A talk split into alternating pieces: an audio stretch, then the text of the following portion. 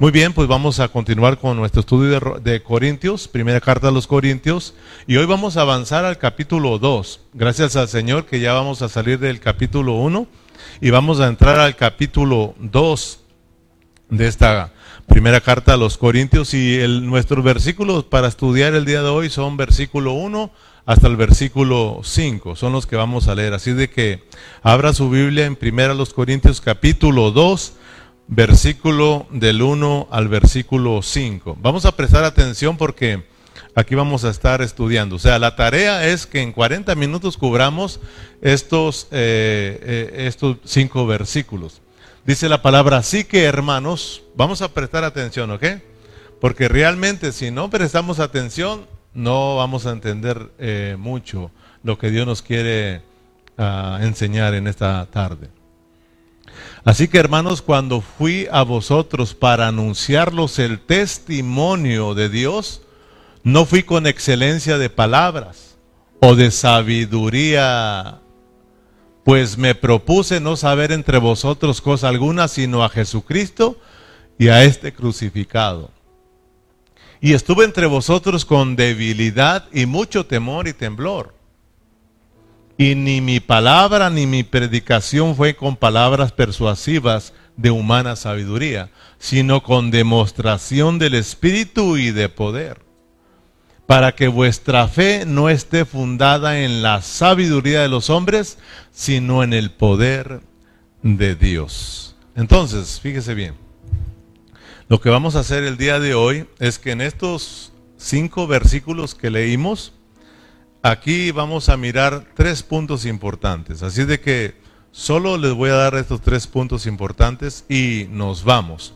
Número uno, vamos a hablar que el centro del ministerio del apóstol Pablo es el Cristo crucificado, porque ese es nuestro tema, ¿ok? ¿Cuál es el tema? Eh, ahí, se los puse, ahí se los publiqué, ¿verdad? El tema es el centro del ministerio de Pablo, es el Cristo crucificado, ¿ok? Eso vamos a ver en primer lugar. Segundo lugar, Pablo proclamó el testimonio de Dios.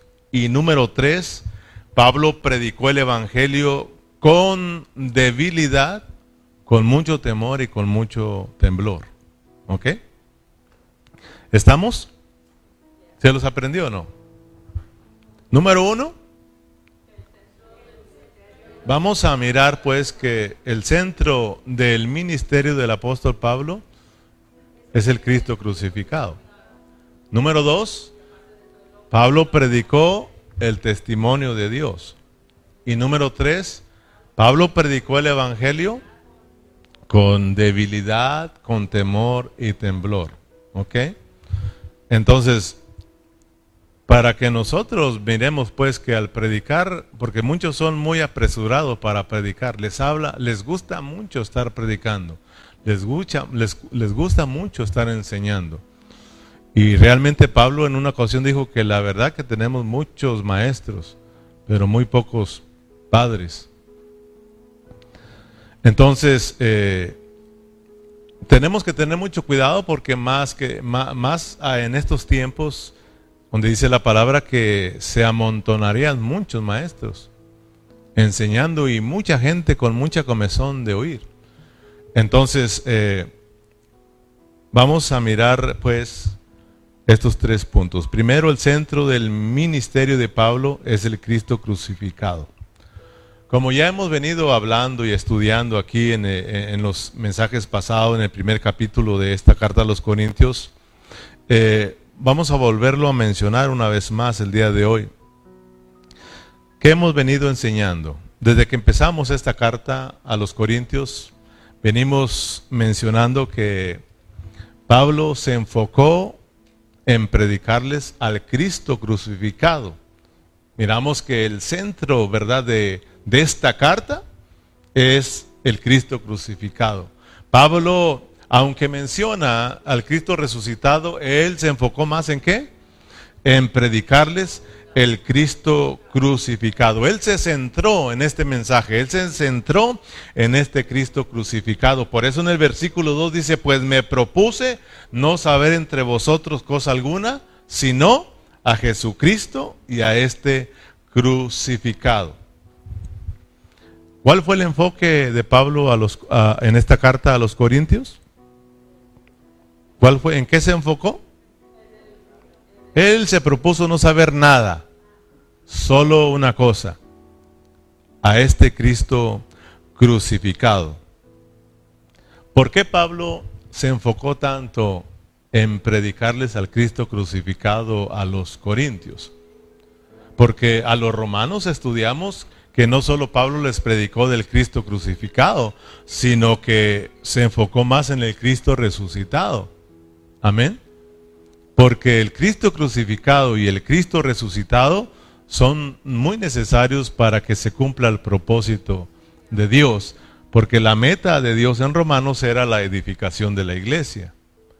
Que todos los que fueron salvos, ¿verdad?, llegaran a ser la edificación del cuerpo de Cristo, de la iglesia. Pero ahora llegamos a Corintios y nos encontramos con otro asunto, ¿verdad? Eh, que la meta de Dios en Corintios, ¿qué, eh, ¿qué es? ¿Cuál es la meta de Dios para con los Corintios? ¿O cuál es la voluntad más bien de Dios para con los Corintios? Sí, volverlos a Cristo, volverlos a la cruz, porque acuérdense que los Corintios están teniendo un problema. Que no se nos olvide, porque miren, cuando estudiamos el primer capítulo de Primera a los Corintios, esa, ese primer capítulo es como un resumen de lo que va a hablarnos en toda la carta eh, el apóstol Pablo. Amén.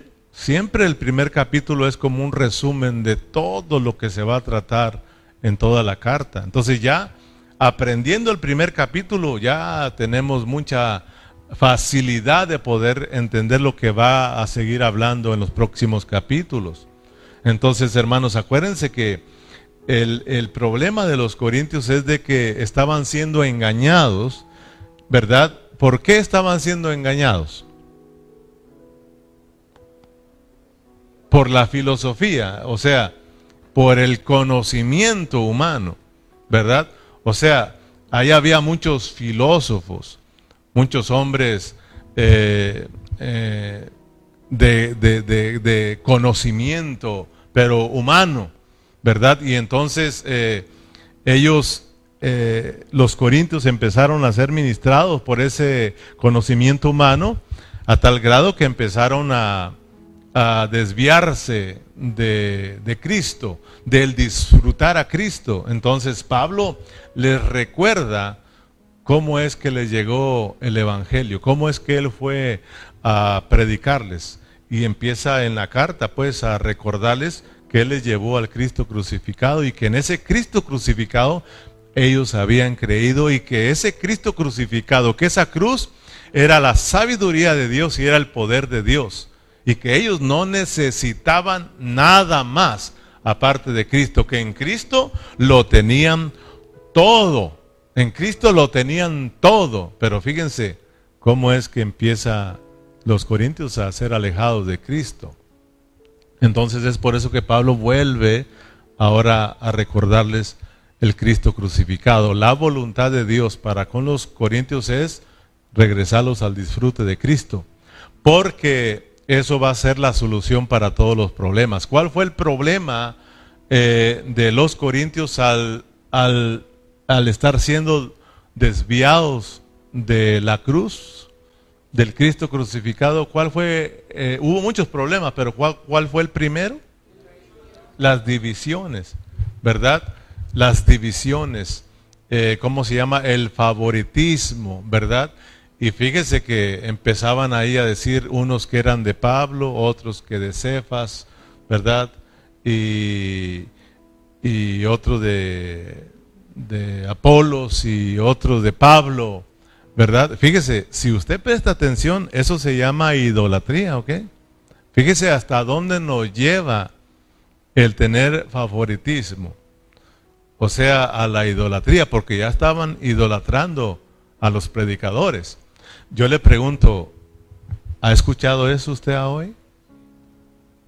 Oh, a mí me encanta cómo predica fulano. Oh, a mí me fascina cómo bendice ese predicador, ¿verdad? ¿Y Cristo, hermano? Y solo son siervos del Señor. Oh, pero ahorita vamos a llegar allá para que mires, ¿ok? Entonces, concluimos eh, el capítulo 1 de esta primera carta a los Corintios y donde estuvimos hablando acerca de que Cristo se nos ha sido hecho por Dios, sabiduría, justificación, santificación y redención. O sea, hablamos ahí pues que una cosa es de que Cristo sea tu sabiduría, tu justificación, tu santificación y tu redención, y otra cosa es de que Cristo se te sea hecho. O sea, sí, en una parte, en un aspecto posicional, Cristo para nosotros es justicia, ¿verdad? Justificación, santificación y redención. Pero en el aspecto disposicional, Cristo ha sido hecho para nosotros sabiduría, justificación, santificación y redención. Es decir, tenemos que estar disfrutando, tenemos que estar experimentando a ese Cristo crucificado, hermanos. O sea, si tú estás captando lo que aprendimos, lo que estamos hablando en el, en el capítulo 1, se te va a hacer fácil pasar al capítulo 2 y entender lo que el apóstol Pablo está diciendo en este segundo capítulo. Si no, como te dije, si no estás prestando atención, no vas a entenderme. No vas a entender a Dios. Y te vas a ir quedando. Y vas a volver a pasar de noche otra epístola. Entonces esperamos que estemos eh, poniendo atención. Amén. Entonces, eh, en pocas palabras, hermanos, Cristo, Pablo está diciendo en el capítulo 1 al terminar que Cristo lo es todo para nosotros. Les está diciendo Corintios, Cristo lo es todo para nosotros. ¿Por qué andan buscando la sabiduría en otro lado si ya la tienen? Y Cristo ha, sido hecho por Dios para ustedes su sabiduría. Ya lo tenemos a Cristo, hermanos. ¿Cuántos tienen a Cristo? realmente si tenemos a Cristo, ya lo tenemos todo porque Cristo es como un cheque en blanco. Ya lo dijimos. Un cheque en blanco cuando se te da y se te dice, ahí te lo doy para que tú le pongas la cantidad que quieras. ¿Te das cuenta, hermano? O sea, Cristo es para ti lo que tú quieras. Él es todo para nosotros. En Cristo lo tenemos todo. Solo lo que tenemos que hacer es que echarle mano, disfrutarlo. Y entonces vamos a ir disfrutando todo lo que Cristo es. Cristo es la sabiduría de Dios. Entonces Cristo es nuestra sabiduría. Tenemos, dice Pablo, la mente de Cristo. ¿Te imaginas, hermano, lo que somos nosotros en Cristo? Solo es de experimentarlo, solo es de vivirlo, hermanos. Si nosotros le echamos mano a este Cristo crucificado y estamos experimentándolo día con día, nosotros vamos a llegar a ser verdaderamente el testimonio de Dios, hermanos, aquí en esta localidad, aquí en esta comunidad, aquí en esta ciudad de Burlington. Vamos a ser un testimonio vivo. Si no le estamos echando manos a Cristo, hermanos, uh, hermano, no sé qué vamos a, ¿Qué vamos a testificar? Porque vamos a entrar a esa parte, porque Pablo anunció el testimonio de Dios. Y ahorita vas a aprender lo que es el testimonio de Dios. Primeramente, hermano, estamos hablando de que, de que el, el ministerio, el centro del ministerio del apóstol Pablo es el Cristo crucificado. Estamos hablando de lo importante que es el Cristo crucificado. Esto es poder de Dios, esto es sabiduría de Dios, echarle mano a ese Cristo crucificado, hermanos. O sea, este Cristo crucificado lo necesitamos tanto porque hoy en día hay muchos problemas en las iglesias locales, hay muchos problemas en los cristianos. Como cristianos hay muchos problemas. Tenemos hermanos, eh, hermanos eh, que están pasando por momentos de crisis en su vida espiritual, problemas de desánimos, problemas de estancamiento, problemas de, de ¿cómo se dice? Se han conformado, ¿verdad? A lo que tienen, a lo que han conocido.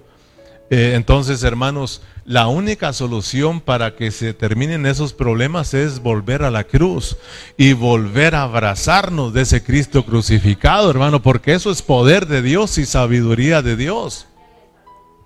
Realmente, hermano, necesitamos abrazarnos de Cristo. Ya aprendimos mucho que si estás desanimado, la solución es Cristo. Si no puedes cambiar de vida, la solución es Cristo, hermano. Si no puedes dejar de estar discutiendo con la pareja, con tu esposo, con tu esposa, la solución es Cristo. Cristo, Cristo, no hay otra cosa. Por eso Pablo dice, ustedes necesitan a Cristo y yo me propuse no saber otra cosa y no hablar otra cosa, sino del Cristo crucificado.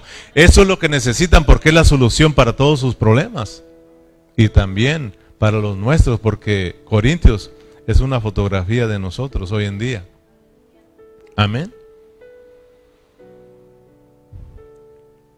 Fíjate que lo importante que es llenarnos de Cristo.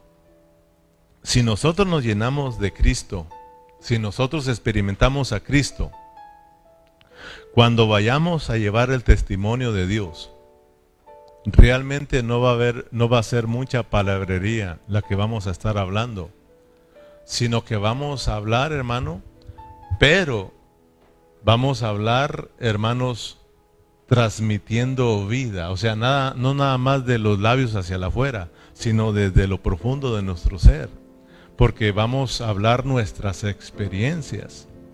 Amén. Si no, solo vamos a hablar conocimiento. Y ya estamos viendo que el conocimiento nos vuelve huecos. O sea, nos vuelve vanos. El conocimiento hace vana la cruz de Cristo. Y Pablo tuvo mucho cuidado de que no se hiciera vana la cruz de Cristo. Amén. Ya aprendimos lo que es hacer vana la cruz de Cristo. La cruz de Cristo te, te trajo a ti salvación. La cruz de Cristo te trajo a ti el perdón de pecados. La cruz de Cristo te trajo a ti justificación, hermano. Si tú no estás experimentando todo eso, estamos haciendo vana la cruz de Cristo. Y también aprendiste que si no estamos creciendo en vida, también estás haciendo vano el trabajo de tu pastor, ¿te acuerdas? Yo no quiero hacer vano el trabajo de los que empezaron a trabajar conmigo. Y yo les hablo a ellos, porque yo nunca los he olvidado, a mis hermanos que ellos fueron los que sembraron la semilla del Evangelio en mi vida, siempre ellos saben que yo les hablo y le digo gracias a Dios, hermano, porque un día te dejaste usar por Dios y me hablaste de ese Cristo maravilloso y mira, la obra sigue hacia adelante, tu trabajo no ha sido en vano. Qué bonito es escuchar hermanos que me hablen, pastor, su trabajo que está haciendo no ha sido en vano en mi vida. Aquí estoy, firme, sirviendo, amando a Cristo. Pero hay hermanos que yo digo, se me hace que he trabajado en vano con estos hermanos. De verdad, hermano. Y eso pues sí hay un poco de preocupación en nosotros. La tuvo el apóstol Pablo. Amén. Pablo le dijo a las Gálatas, ¿se acuerdan? Me temo que esté trabajando en vano con vosotros. Dice Pablo en el capítulo 2, versículo 2, pues me propuse no saber entre vosotros cosa alguna, sino a Jesucristo y a este crucificado. Nosotros tenemos que entonces también centrarnos, los que predicamos, los que estamos aquí estudiando, nosotros también tenemos que estar centrados y enfocados en este Cristo crucificado. Porque es fácil, hermano.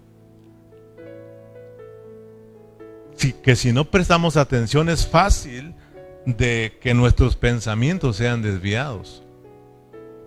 No hace mucho con Berna, porque siempre nos gusta estar platicando de lo que Dios nos ha estado hablando. Y compartíamos ahí con los hermanos de que muchos hermanos son fáciles aquí en su mente de ser desviados. Por eso, fíjate bien, tenemos que estar bien centrados en el Cristo crucificado, hermano. ¿Por qué? Porque si no, somos fáciles de, que nos desvíen. Escuchamos un hablar bonito y rápidamente cambiamos de canal y nos vamos poco a poco olvidando realmente del Cristo crucificado. Por ejemplo, bueno, no digo nada. Mejor sigamos hacia adelante, porque Lalo me encargó que no hablara estas cosas que no edifican mucho. Entonces le voy a hacer caso hoy. Amén. Solo te digo que tenemos que estar centrados, porque si no, hoy hay mucho engaño. Estamos viviendo en tiempos muy difíciles, hermano, en donde si no tenemos cuidado vamos a andar, dice la palabra, como las nubes, siendo arrastradas por todo viento de doctrina. Ay, me gustó, me gustó aquel y puede ser distraído, hermano, de lo que es la realidad del Evangelio, de lo que es la realidad, hermano, del el Cristo crucificado, hermano. Tenemos que estar firmes y siempre tenemos que estar, hermanos, centrados en este Cristo crucificado. Esa es la solución para todos los problemas. ¿Cuál es la solución para los matrimonios? Sí es bueno tener conferencias de matrimonios, claro que sí, las hemos tenido, hermano, pero la solución hemos dicho siempre que es Cristo. Cristo no vino, hermanos, a, a darle arreglo a los matrimonios. No, Cristo vino a arreglar el corazón de los hombres, hermanos. Cristo vino a darnos vida a nosotros. Y al estar experimentando a Cristo se soluciona el problema en el matrimonio. Pero nomás nos alejemos de Cristo y se hace el pleito, hermano. Por eso te digo que si no tenemos cuidado, somos fáciles de ser movidos de Cristo. Porque yo lo he mirado aquí, por eso no quiero hablar mucho, porque hay hermanos que, que no se centraron bien y vinieron otros y los, les, les embotaron el cerebro y los apartaron de Cristo. A eso me refiero. Como alguien dijo por ahí, hermano, ¿por qué no traemos a un, a, un, a un, conferencista? Mire, viene hablando acerca de la economía. Y hay que traerlo, pastor, porque es muy bueno, hermano. Él nos habló y nos dijo que si alguien no está eh, bien económicamente, está en pecado. Fíjese, hermano, fíjese. Y está dando conferencias de cómo administrar el dinero. Fíjese, hermano, si no estamos bien centrados en el Cristo crucificado, nos van a desviar. Si no, ¿Usted cree que si usted no está bien financieramente, usted está en pecado? O sea, si es así, quiere decir que mi patrón que no es cristiano y que tiene más dinero que yo, está más bendecido que yo. Por eso le digo, hermano, que tengamos mucho cuidado. Le digo, hermano, tenga mucho cuidado, hombre. Tenga mucho cuidado porque somos fáciles de que nos cambien el cerebro, hermano. Como les está sucediendo a los, como les sucedió a los corintios, por no decir lo que nos está sucediendo hoy en día a muchos cristianos. Llegó, llegaron esos grandes hombres pensadores, llegaron esos filósofos, hermanos, y empezaron a enredar el cerebro de los corintios y los empezaron a alejar de lo que es la verdadera sabiduría, hermanos. Del Cristo crucificado. Que nuestro centro, hermano, sea ese Cristo crucificado. Agárrate de Cristo y que nadie te separe de Cristo, hermano. Tenga mucho cuidado. Porque si no va a haber muchos problemas, va a tener muchos problemas, vamos a tener muchos problemas si nosotros somos desviados por otras cosas. Por eso, hermano, pues tenemos que, yo como, como, como dice eh, el apóstol Pablo, pues mejor proponerme a no saber nada aquí, sino al Cristo crucificado porque es el que necesitamos. En segundo lugar, Pablo proclamó el testimonio de Dios, versículo 1. Así que hermanos, cuando fui a vosotros para anunciarlos el testimonio de Dios, no fui con excelencia de palabras o de sabiduría. Claro que habla de la sabiduría humana. Todos sabemos que el apóstol Pablo era un gran hombre eh, preparado. ¿Cuántos saben eso? Pablo era un hombre que estudió. Un hombre preparado, un hombre que, hablando de elocuencia, pues él podía tener mucha elocuencia, mucho uso de palabra, hermanos. Él era un hombre que tenía mucho conocimiento, pero todos sabemos que cuando Pablo tuvo un encuentro con Cristo, todos sabemos que cuando a Pablo se le reveló, se, lo, se le mostró, se encontró con este Cristo, Cristo crucificado, Pablo dijo, realmente todo lo que yo sé no es comparado a lo que es este Cristo maravilloso. Ahora, ahora dice, miramos como Pablo, ahora todo lo toma como basura por ganar a ese Cristo maravilloso. Ahora miramos a Pablo diciendo, ya no vivo yo, ahora Cristo vive en mí. O sea, se da cuenta de de lo que está experimentando el apóstol Pablo. Él está experimentando al, Cristo crucificado, hermano. Si no solamente tuvo una revelación, no un encuentro de lo que es Cristo, sino que él entendió el misterio completo de Dios porque él supo que ese Cristo era uno con los hermanos, era uno con la iglesia. A Cristo se le reveló también lo que es la iglesia, hermano. Por eso siempre estuvo predicando de Cristo y la iglesia. Nunca solo se enfocó en Cristo, sino que al, hablar de Cristo también se enfocaba en la iglesia y lo vas a mirar a medida que avanzamos, que empieza a meterse con la iglesia. Y es más, desde el principio, él dice a la iglesia de Dios que está en Corinto. O sea, Pablo tuvo esta gran revelación de Dios, del misterio de Dios, que es Cristo y la iglesia, hermanos. Pablo anunció, dice, entre los eh, gentiles el testimonio de Dios. En este caso fue a los corintios a ministrarles, a enseñarles, a hablarles del testimonio de Dios. ¿Cuál es el testimonio de Dios? Liz, ¿cuál es el testimonio de Dios? Si tú vas a ir a hablarles el testimonio de Dios a la gente, ¿de qué les vas a hablar? ¿Y quién es la vida? Entonces el testimonio de Dios es Cristo. ¿Ok? Fíjense bien. Esa es la sabiduría de Dios. El testimonio de Dios es Cristo. O sea, Pablo nos habla de que eh, Dios es misterioso, porque a, Dios, ¿quién lo ha visto? No, a Dios no lo ha visto nadie jamás, dice la palabra, pero ¿quién lo ha dado a conocer? Pero Cristo dice, lo ha dado a conocer. O sea, Dios, ese Dios eh, que, es, que es misterioso, porque es espíritu y no lo puedes ver, Dios mandó a su Hijo. Esto es, vino Cristo y Él vino revelando quién es Dios. Él vino hablando de Dios el Padre. Y de eso estuvo hablando, ¿sí o no? Y es más, Él mismo se atrevió a decir que el Padre y Él eran uno.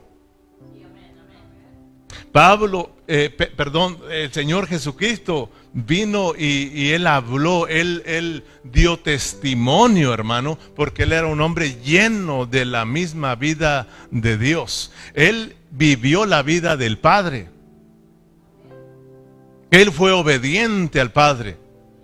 Él hizo la voluntad del Padre. Por eso él cuando hablaba, no solamente hablaba palabrerías, él dijo, si no me creen por lo que yo hablo, créanme por lo que yo estoy haciendo, por la forma en que yo vivo. Ese es un testimonio vivo, hermano. Ahora, ¿cuál es el testimonio de Cristo? ¿Verdad? Para que vean cómo va el, el orden. El testimonio de Dios es Cristo. Cristo vivió al Padre, Cristo vivió a Dios, Cristo exhibió la vida de Dios, ¿verdad? Él dijo, el que me ha visto a mí, ha visto al Padre. Yo y el Padre somos uno. Él estaba lleno de esa vida gloriosa, hermano, y la exhibió. Amén. Los apóstoles dijeron, hemos visto su gloria, ¿verdad? Gloria como la del unigénito del Padre, lleno de gracia y de realidad. Testimonio vivo. Entonces, ahora, Dios tiene el testimonio de Dios es Cristo.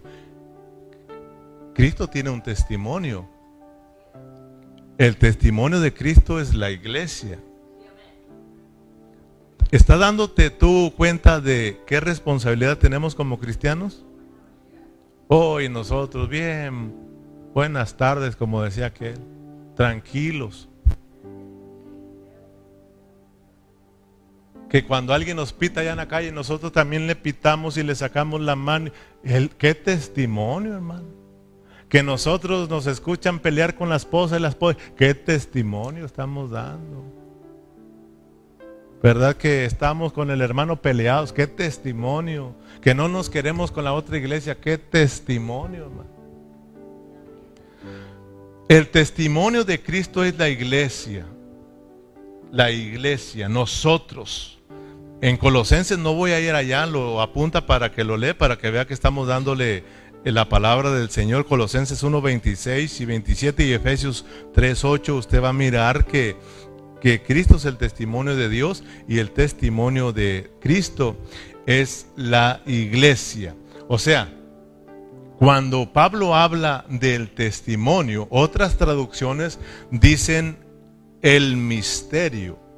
Fui a enseñarles o anunciarles el mi misterio de Dios. O sea, eh, porque este es un misterio, ¿no? El que estamos hablando. Entonces, el misterio y el testimonio hablan de lo mismo.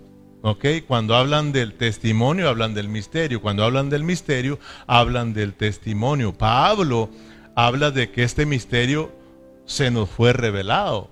Amén. Entonces, de lo que es Cristo y la iglesia.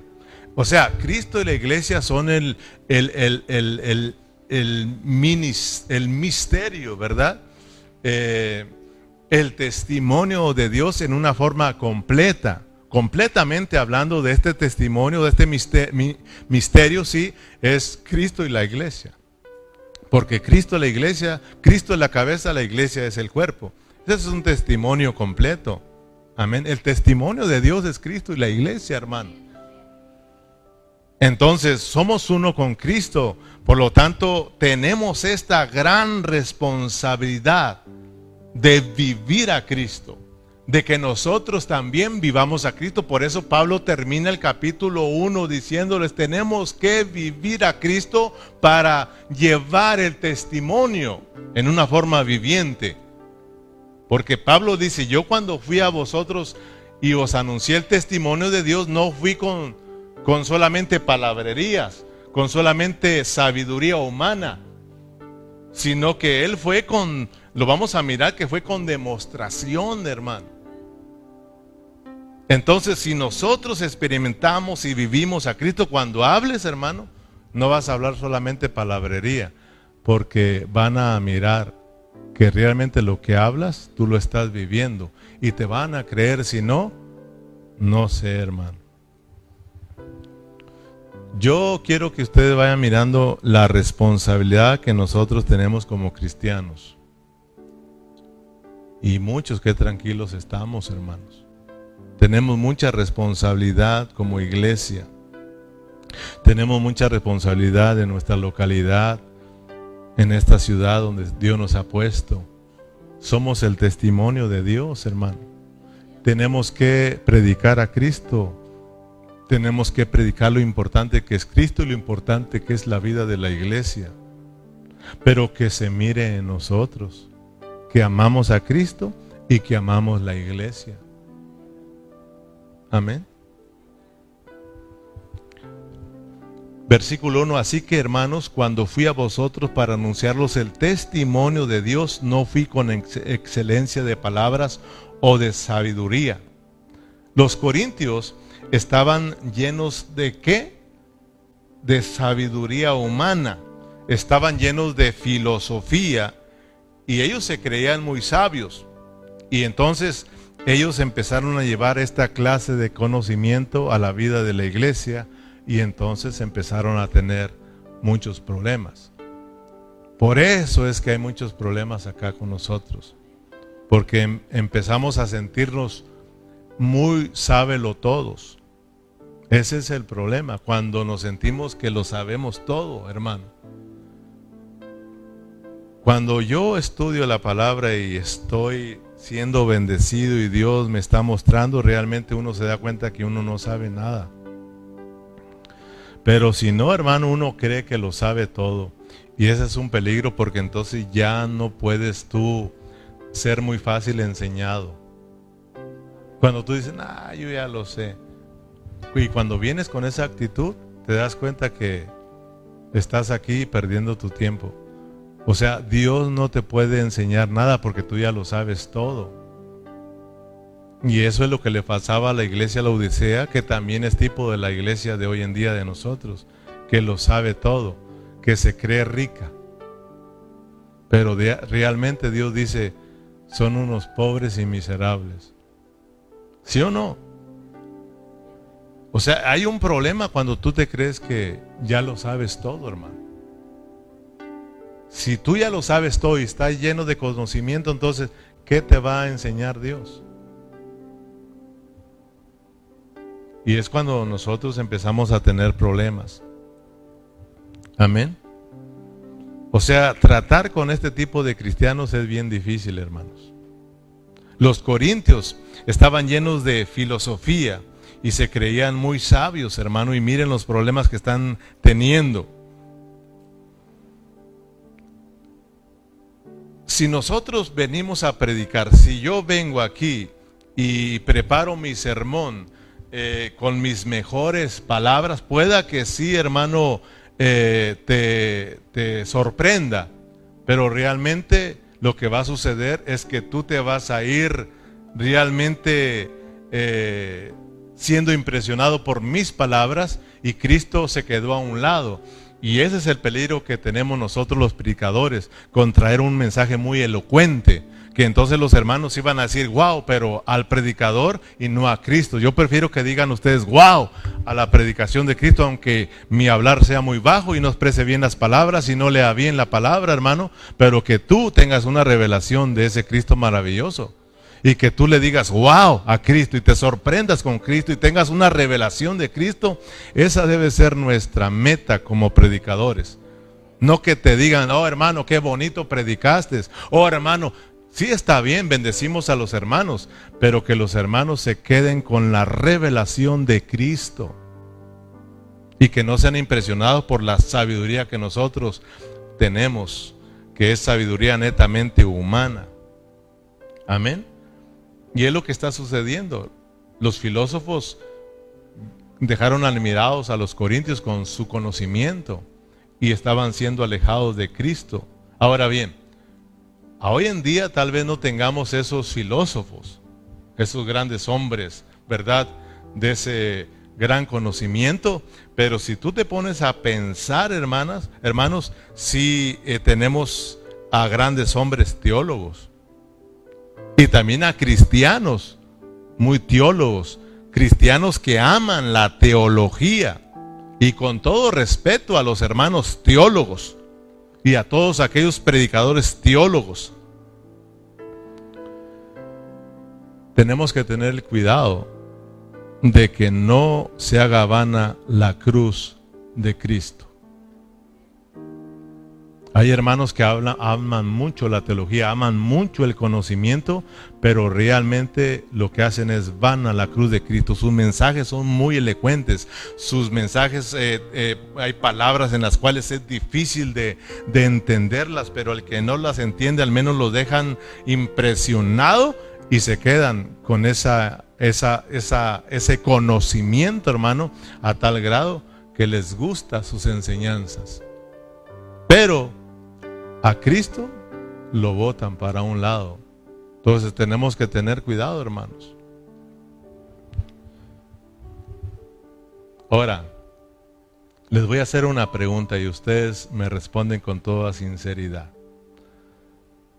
Si tenemos a un hermano predicador que va a traer el mensaje, bueno, hay dos predicadores, pero por un lado está un predicador que es psicólogo, es decir, es muy estudioso y te va a predicar la palabra, ¿verdad? Pero es un hombre que está graduado. O tal vez no es psicólogo, pero es un, es un maestro. Estamos hablando secularmente, está preparado, está educado, ¿verdad? Tiene una profesión. Eh, tal vez no es maestro, pero es un doctor. Aquí tenemos al doctor, porque no ve que ahora aquí tenemos con ustedes al doctor, al revelendo, al psicólogo, al sabe que tanto, hasta el último dicen al predicador, ¿verdad? Y todos los hermanos se levantan, ¿verdad? Y aquí tenemos a un siervo inútil, nadie se levanta. Ahí tenemos a estos eh, grandes hombres, ¿verdad? Eh, graduados, estudiados, preparados, muy elocuentes y van a dar una conferencia. Y acá tenemos por este lado a un hermano que no tuvo ninguna carrera, no sabe ni leer, no sabe ni hablar, se le traba la lengua cuando habla, ¿verdad? Y va a dar su conferencia también. Yo te pregunto a ti, y sé sincero, ¿a cuál de estos dos hermanos crees que los hermanos tienen deseo de escuchar?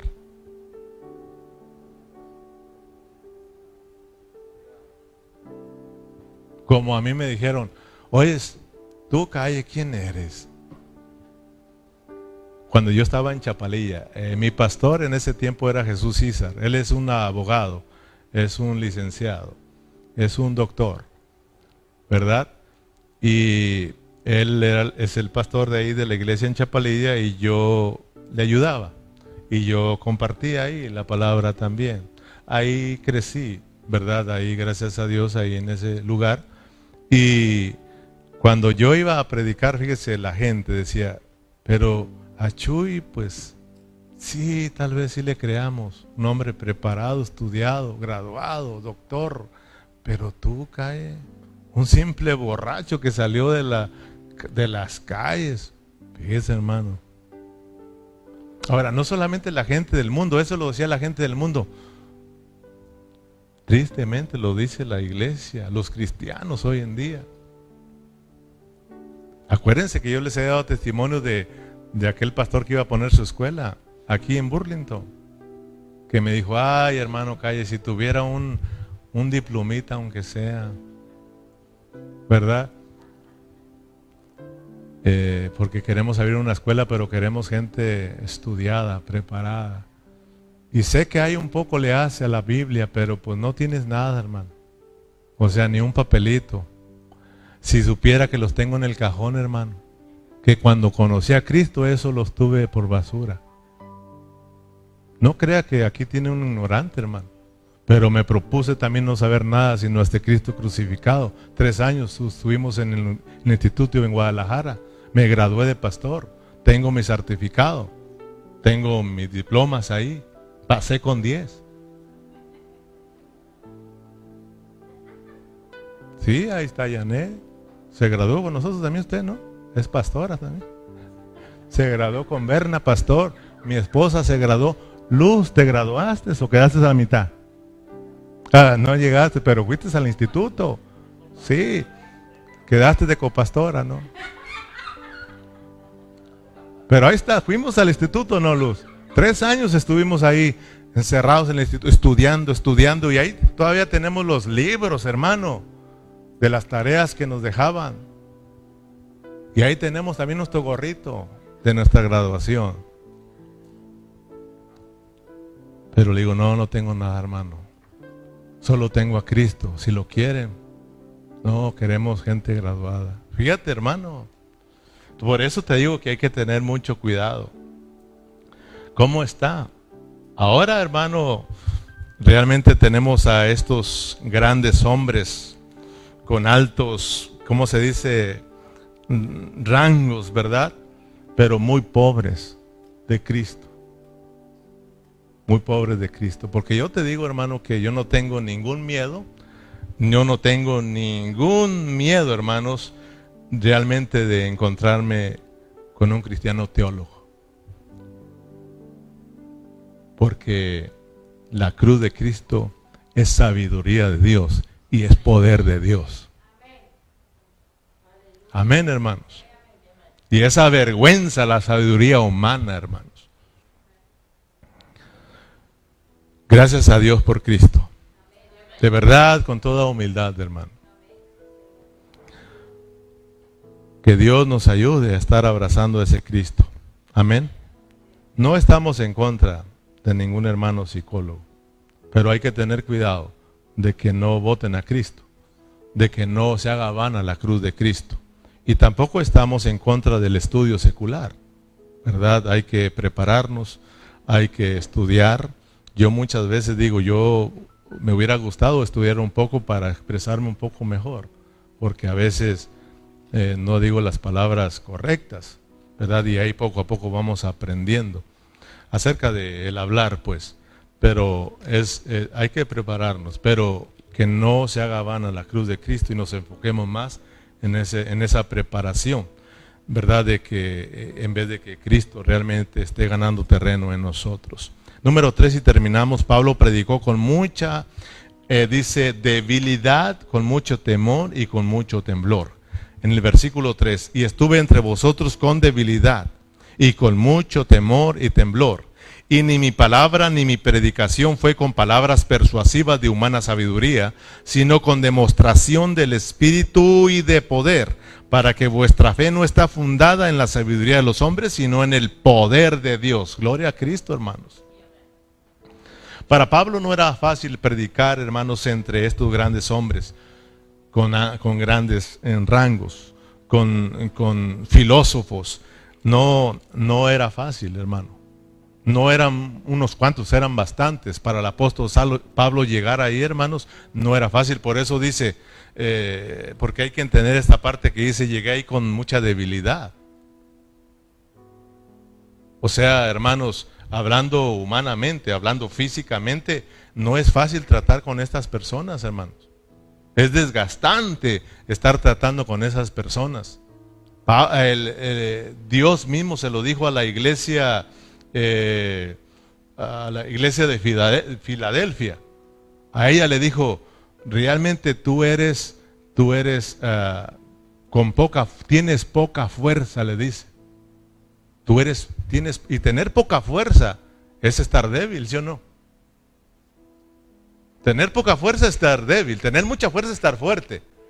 A ella le dice que tiene poca fuerza, pero va a hacer que aquellos vengan y se postren ante ellos. Porque ha guardado la palabra, fíjate. O sea que comparado con la multitud, ¿verdad que esa iglesia si era débil?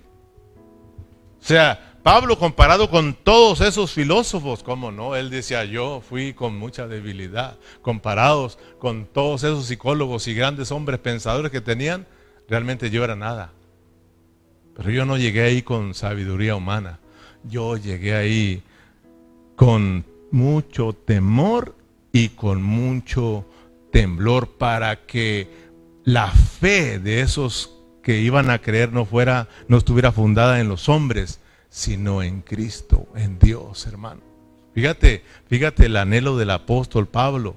Y ese debe de ser el, anhelo de nosotros. Por eso te decía al principio, los que predicamos, tenemos que tener mucho temor. Por ejemplo, ustedes han escuchado la expresión de Berna, que siempre que enseña dice, yo vengo aquí hermanos con mucho temor. Porque esto es serio, hermano. ¿Sabes que yo voy a dar cuentas a Dios de lo que estoy hablando? ¿Y sabes que tú de lo que estás escuchando? O sea, esto es serio para todos, hermano. Para los que hablamos y los que escuchan. ¿Qué estás escuchando, hermano? Entonces, eh, te decía, no es fácil tratar con estos hombres.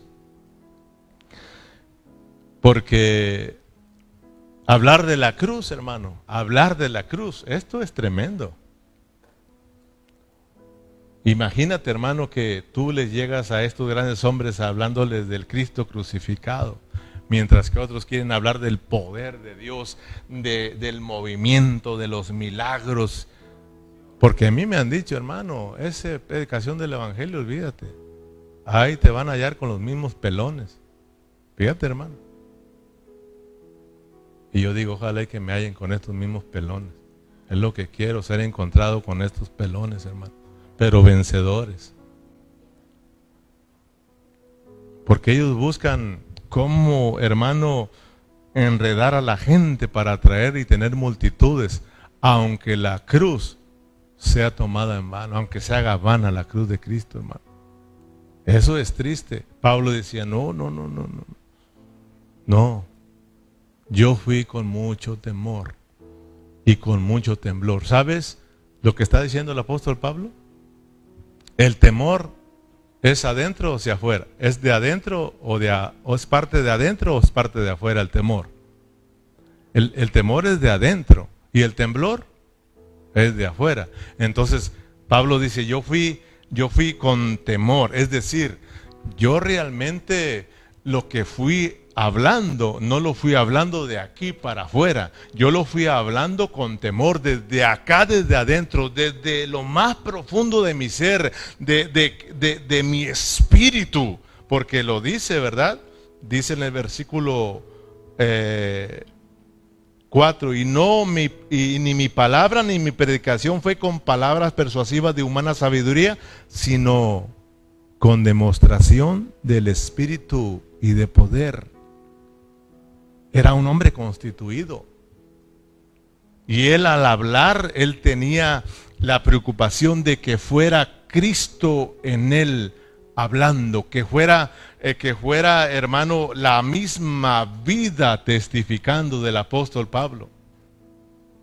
Para que la fe de los que escuchaban y de los que creían en, en esa predicación fuera, hermano, eh, fuera fundada en Cristo y no en la sabiduría de los hombres. Hermano, lo que yo quiero decir es de que yo, yo realmente tengo temor también y temblor también de que al estar yo hablando, o sea, mi preocupación en otras palabras es de que ustedes se queden admirados, pero con mi predicación, con mis palabras, con mi conocimiento y que nadie se quede con la revelación de Cristo. Esa es mi preocupación y esa debe de ser la preocupación de todos los que predicamos. Que la gente, que los oyentes, que nuestros hermanos al escucharnos predicar se sientan motivados y hermanos eh, tengan la revelación de lo que es Cristo y se vayan a sus casas meditando en Cristo, en Cristo, en Cristo, en Cristo. Y aunque si no se acuerdan de nosotros, no importa, pero que lleven una revelación de Cristo y que digan, Cristo se me ha sido revelado. Cristo me ha bendecido y se vayan realmente enamorados de Cristo y con deseos de seguir conociendo a Cristo. Ese es nuestro anhelo. Amén, hermanos. Porque realmente hoy en día hay muchos cristianos que, que van tras la, los predicadores elocuentes. Amén. Van tras aquellos que traen mucho movimiento, aquellos que traen señales, milagros. Y vámonos, vámonos, ¿dónde está? ¿A dónde viene para ir a verlo? Realmente así está la iglesia hoy en día, hermano. Y vamos tras ese conocimiento. Y al último resultamos teniendo problemas espirituales. Hermanos, termino diciéndoles esto, que nuestro único anhelo al predicar el Evangelio y ustedes al escuchar el Evangelio que quedemos impresionados por este Cristo maravilloso. Por eso estudiamos, por eso nos preparamos, no para traer muchas palabrerías o traer un mensaje muy elocuente, sino que tú, hermano, tengas un conocimiento amplio de lo que es Cristo y de lo que es la iglesia. Que Cristo se te sea revelado a tu vida y que tú, hermanos, abraces y que creas en Cristo. Ese es nuestro anhelo, que tu fe vaya creciendo, pero hacia Cristo, hacia Cristo. Amén. Que tu preferido sea Cristo, Cristo, Cristo. Vamos a dejarlo ahí porque se los prometí. Vamos a ponernos de pie y seguimos eh, con el versículo 6 en la próxima reunión. Muchos cristianos idolatran a los predicadores. Muchos cristianos idolatran a sus pastores. Hace poquito me dijeron por ahí, no de aquí, de los hermanos, me dijeron, oiga hermano pastor, hemos visto que a usted ya no le celebran su, su día del pastor, se ha portado mal. Le dije, yo creo que sí, y no me interesa tanto. Realmente no estoy preocupado, porque si estuviera preocupado ya les habré dicho a los hermanos que se han olvidado de mí. Lo único que les pido que no se olviden de Cristo, de celebrarle a Cristo. Amén, porque no anhelo que me idolatren. Pero tampoco estoy en contra de que no celebren al pastor, a su pastor y honren a su pastor. Amén, hermanos. ¿Me explico? Porque estoy hablando esto bajo el contexto de que hay hermanos que idolatran mucho a los predicadores, idolatran mucho a sus pastores, ¿verdad? Y tristemente están haciendo vana la cruz de Cristo. Nuestro anhelo, hermano, es que todos nos enamoremos de Cristo, que todos abracemos a Cristo y que nada ni nadie nos aparte de este Cristo maravilloso. Padre Celestial, muchas gracias por tu palabra. Gracias, Señor, porque tú has sido bueno con nosotros, Señor. Y tu anhelo es este, Señor, de que, Señor, nosotros nos abracemos de este Cristo crucificado, Señor. Padre, que nada ni nadie, Señor, nos pueda apartar de este Cristo crucificado. Señor, ayúdanos a tener nuestros pensamientos bien centrados en ti, Señor. Padre Celestial, que nuestros pensamientos no divaguen, Señor, y que no sean desviados por la psicología, Señor por la sabiduría humana, por el conocimiento humano, Señor, por mi, movimientos, por señales, sino que Padre Celestial estemos convencidos de lo que es Cristo y la iglesia para nosotros. Aparte de Cristo y la iglesia, Señor, todo es vanidad, Señor. La realidad es Cristo y la iglesia, Señor. Si queremos nosotros vivir en la realidad, tenemos que abrazar a Cristo y la iglesia. Señor, síguete revelando a nuestras vidas, síguete revelando a mis hermanos, Señor, para que su fe siga siendo puesta en Cristo, siga creciendo en Cristo y que ellos se enamoren locamente de ti, Señor. Padre, muchas gracias por mis hermanos que, eh, Señor, estuvieron aquí presentes. Oramos para que ahora los regreses con bien a casa. Oramos por nuestra hermana Chona, que tú le des completa recuperación, Señor. Gracias porque todo ha salido bien, Señor. Ahora oramos, te pedimos que tú le des completa recuperación. Oramos por nuestra hermana Margarita, que se puso una vez más delicada. La seguimos poniendo en tus manos para que tú, Señor, obres conforme a tu voluntad. Padre, despídenos en paz y tú recibe la gloria por siempre en Cristo Jesús.